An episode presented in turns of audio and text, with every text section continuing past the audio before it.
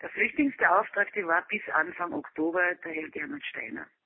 Und er hat im Frühjahr 2012, hat er ja eigentlich ganz überraschend äh, gesagt, ja, bei diesem Integrationsmaßnahmenpaket, da sollen eben alle dabei sein. Das ist ihm, von ihm aus erwünscht. Und dazwischen gab es eben eine Demonstration von der Bürgerinitiative gegen dieses Quartier auf der Saualm. Da war ich dann mit dabei und habe den Herrn Steiner äh, dann konfrontiert mit Zahlen aus dem Rechnungshofbericht des Landes Kärnten, die ja eine katastrophale Bilanz für diese Unterbringung auf der Saualm ausweisen. Und der Herr Steiner ist vor den Demonstrierenden gestanden und hat versucht, einfach wieder das Ganze schön zu reden. Und nachdem ich aber die Fakten aus dem Landungsrechnungshofbericht gewusst habe, habe ich mich dann eben mit den Fakten zu Wort gemeldet und habe ihn wirklich kritisiert und gesagt, er kann nicht immer vor den Leuten irgendwie einfach die Unwahrheit sagen und er kann nicht immer das Gegenteil von dem behaupten. Und der müsste den Landesrechnungshofbericht ja auch kennen.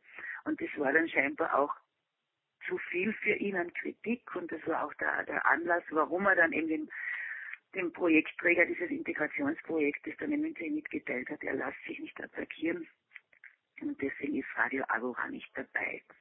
Wie habt ihr denn davon erfahren? Ja, wir haben an und für sich nicht direkt davon erfahren, sondern uns wurde das über äh, den Projektträger ausgerichtet und mitgeteilt und zuerst eben mündlich. Und äh, wir haben uns dann, nachdem uns der Projektträger informiert hat, dass wir da nicht dabei sind, eben an das Land Kärnten gewendet und haben den Flüchtlingsreferenten eine Auskunft ersucht. Und wir haben von ihm überhaupt keine Antwort bekommen. Wir haben uns dann auch an seine Nachfolgerin gewendet und haben auch von ihr anfangs keine Auskunft bekommen. Und die, der Projektträger hat dann auch noch einmal nachgefragt. Und dem wurde dann gesagt, ja, also es ist leider so, dass im Agora politisch nicht gewollt sei. Und diese mündliche Mitteilung äh, wurde dann wieder uns berichtet.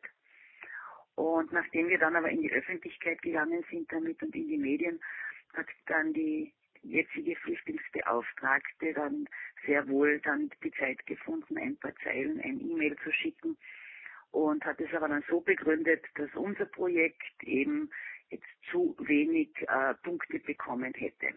Also plötzlich war dann eine sehr, sehr konstruierte äh, Begründung dann da. Äh, für mich ist das natürlich jetzt ich einerseits nicht so erstaunlich, weil solche Sachen passieren, ja.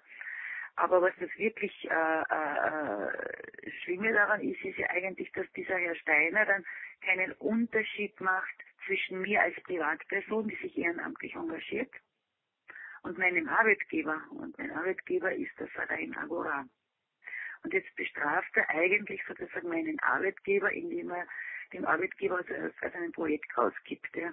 Mhm. Jetzt ist zwar der Geldgeber eben zu Teilen das, La das Land Kärnten, aber die Koordination von dem Projekt hat ja das Berufsförderungsinstitut übernommen, das BFI, und über das habe ich ist auch sehr viel der Kommunikation äh, gelaufen. Gab es euch gegenüber jetzt auch Stellungnahmen des BFI oder der Projektkoordination, ähm, wieso das akzeptiert wird, dass die Kärntner Landesregierung sich da sozusagen in die Projektkoordination einmischt? Habt ihr da Feedback bekommen vom BFI? Ja, das Feedback vom BFI haben wir leider nicht bekommen, weil das BFI hat als Träger und eben als koordinierende Stelle jetzt für diese Integrationsprojekte äh, nichts anderes getan, als eigentlich die Information, die sie vom Flüchtlingsbeauftragten bekommen haben, eins zu eins weitergegeben und äh, auch mitgeteilt, dass sie das nicht ändern können. Ja.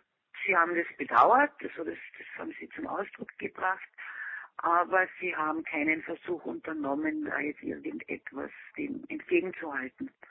Sehr wohl dem etwas entgegengesetzt hat der Verein Biber, Projekt äh, für Integration von Ausländerinnen und Ausländern in Villach, weil die haben dann gesagt, also wenn Radio Agora hinausgekippt wird und nicht dabei ist, dann beenden Sie auch Ihre Arbeit in dieser Integrationsdrehscheibe, dann nehmen Sie auch in der Integrationsdrehscheibe nicht teil. Wie erklärt ihr euch, dass das BFI da so wenig selbstbewusst auftritt gegenüber der Kärntner Landesregierung? Das können wir uns alle nicht erklären. okay. Die TFI ist eine eigenständige, ist eine eigenständige Institution, äh, ist eine große Organisation, wenn man so will, ja und warum die nicht wirklich emanzipierter auftreten und selbstbewusster auftreten und eigenständiger auftreten, dafür gibt es nicht wirklich eine Erklärung. Auch in einem anderen Kontext waren ja Reaktionen auf die Kritik an der sogenannten Sonderanstalt auf der Saualm Thema. Und zwar wurde Mitte Dezember der Kärntner Menschenrechtspreis vergeben. Und da war in den Medien, dass ursprünglich im Gespräch war, dass der Menschenrechtspreis eben auch an KritikerInnen der Saualm vergeben werden sollte. Und es wurden dann Vorwürfe laut, dass die Jury den Preis eben nicht an diese Aktivisten und Aktivistinnen vergeben wollte, aus Angst, politisch anzuecken, eben auch bei der Kärntner Landesregierung. Weißt du da mehr darüber? Ich habe hab mich da schon damit beschäftigt, weil eben auch ich im Vorfeld erfahren habe, dass zum einen die Bürgerinitiative äh, gegen die Sau nominiert war und vorgeschlagen war für den Menschenrechtspreis, dann aber auch der Herr Pfarrer Wornik und der Pfarrgemeinderat Stritthardt und dann ich war ebenso nominiert und dann haben wir natürlich mit Spannung die Entscheidung der, der, der Jury irgendwie mitverfolgt. Und es ist tatsächlich so, dass dann zwei Frauen den Menschenrechtspreis bekommen haben. Eine, die in der Caritas tätig ist und eine, die in der Diakonie tätig ist. Und jetzt ist es so, dass das aber eigentlich dann jeder sich, sich ausrechnen kann, schon im Vorfeld, ja, dass der Landeshauptmann den Menschenrechtspreis, wenn er an die Bürgerinitiative gegen die Saualm vergeben worden wäre, nicht gutiert hätte dass er aber sehr wohl einen Menschenrechtspreis, der an eine sozial tätige und karitativ tätige Frau vergeben wird, befürwortet. Ja? Also dazu braucht man äh, keine gelernte Kärntnerin und kein gelernter Kärntner sein, um das nicht sofort irgendwie abschätzen zu können. Und wir waren dann sehr erstaunt, dass diese Jury, die eben aus katholischer und evangelischer Kirche und dann aus den Parteienvertretern zusammengesetzt ist, äh, aus einigen Parteienvertretern zusammengesetzt ist, nicht aus allen Parteien sind da Leute drinnen, dass die dann genau so entscheiden, wie man eigentlich vermuten würde, dass der Landeshauptmann sich das wünscht. Was meinst du denn, bräuchte es damit äh, Institutionen wie das BFI oder auch ähm, eine Jury, damit diese Personen dann auch selbstbewusster auftreten und sich stärker gegen politische Einflussnahme positionieren?